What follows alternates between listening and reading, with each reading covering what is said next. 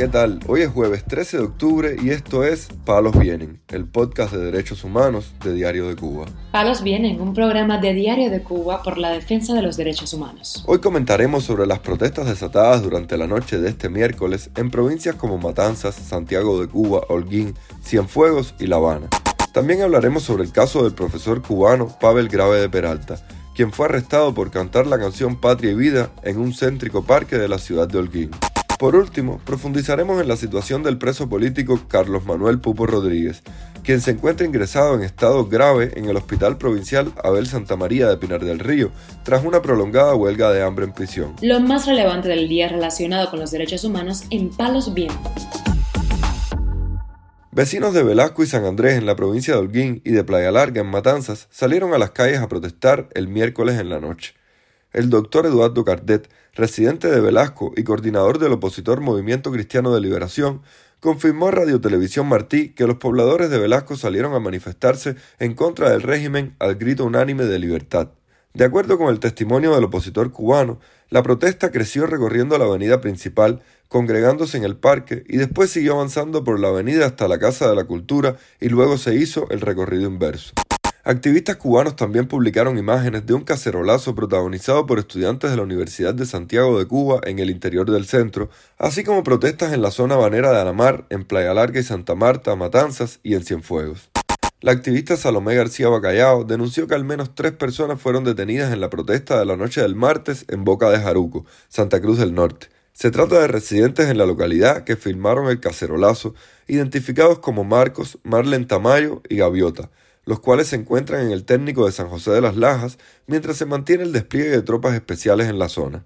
Mientras tanto, el opositor y exprisionero político cubano Ángel Moya rechazó este miércoles nombrar un abogado de bufetes colectivos para el juicio en su contra por impago de multas y acusó a esos letrados de formar parte del círculo represivo del Estado. No voy a nombrar abogados porque son parte del círculo represivo del régimen comunista, escribió en su perfil de Facebook, donde aclaró que se refería a los trabajadores de los bufetes colectivos del gobierno. El opositor cubano, quien es pareja de las líderes de las Damas de Blanco, Berta Soler, informó que el viernes 14 de octubre a las ocho y media de la mañana deberá presentarse en el Tribunal de Carmen y Juan Delgado, en el municipio 10 de octubre, para enfrentar un juicio político bajo el pretexto de impago de multas. La policía política en Holguín arrestó este miércoles a un profesor de historia llamado Pavel Grave de Peralta por cantar Patria y Vida y manifestarse pacíficamente en el Parque Calixto García, ubicado en el centro de la ciudad. De acuerdo con una denuncia recibida por Diario de Cuba, enseguida se corrió la voz entre los residentes en la provincia, especialmente los estudiantes de Grave de Peralta, quienes han compartido mayoritariamente lo sucedido en las redes sociales. También el youtuber Luis Denner Hernández se hizo eco del suceso en sus redes sociales. Así andan ustedes ya. Así andan ustedes ya llevándose a los profesores.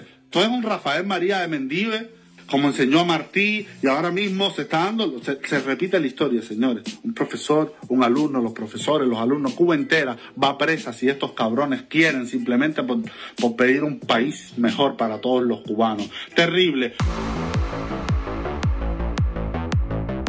Palos viene. La activista cubana Díaz Nurca Salcedo Verdecia fue condenada por un tribunal cubano a ocho años de prisión por los delitos de ultraje a los símbolos patrios e instigación a delinquir según informó en sus redes sociales.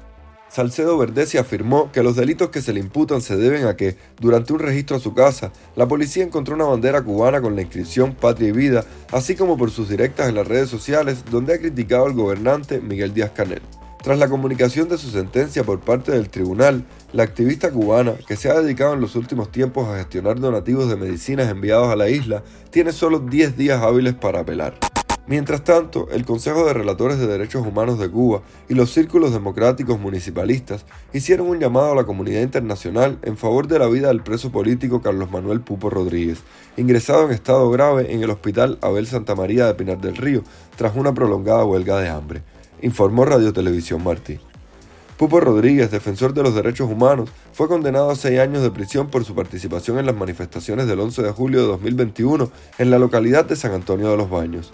Según el comunicado, el opositor cubano decidió declararse en huelga de hambre como protesta por su injusta condena. Pupo Rodríguez estuvo aislado en una pequeña celda, aun cuando ya no se sostenía por sí mismo, donde le retiraron el agua y le impidieron comunicarse por vía telefónica, incluso con su esposa, a quien según la denuncia los carceleros le mentían y le daban evasivas. También el directorio democrático cubano manifestó su preocupación por la vida del prisionero político y responsabilizó al régimen por el deterioro de la salud de este prisionero político durante la huelga de hambre, por habérsele negado las condiciones y atenciones médicas necesarias. Carlos Manuel Pupo Rodríguez, de 67 años, es coordinador del partido Unión por una Cuba Libre y gestor del proyecto Emilia. Comenzó la huelga de hambre el pasado 20 de agosto en la prisión de Kilo 5 y medio de Pinar del Río, según informaron activistas y familiares. Palos Vienen, un podcast de derechos humanos de Diario de Cuba con la producción y conducción de Mario Luis Reyes. Muchas gracias por acompañarnos este jueves en Palos Vienen, el podcast de derechos humanos de Diario de Cuba. Pueden escucharnos en DDC Radio, Spotify, Google Podcast, Apple Podcast, Telegram y SoundCloud. Yo soy Mario Luis Reyes, mañana regresamos con más información.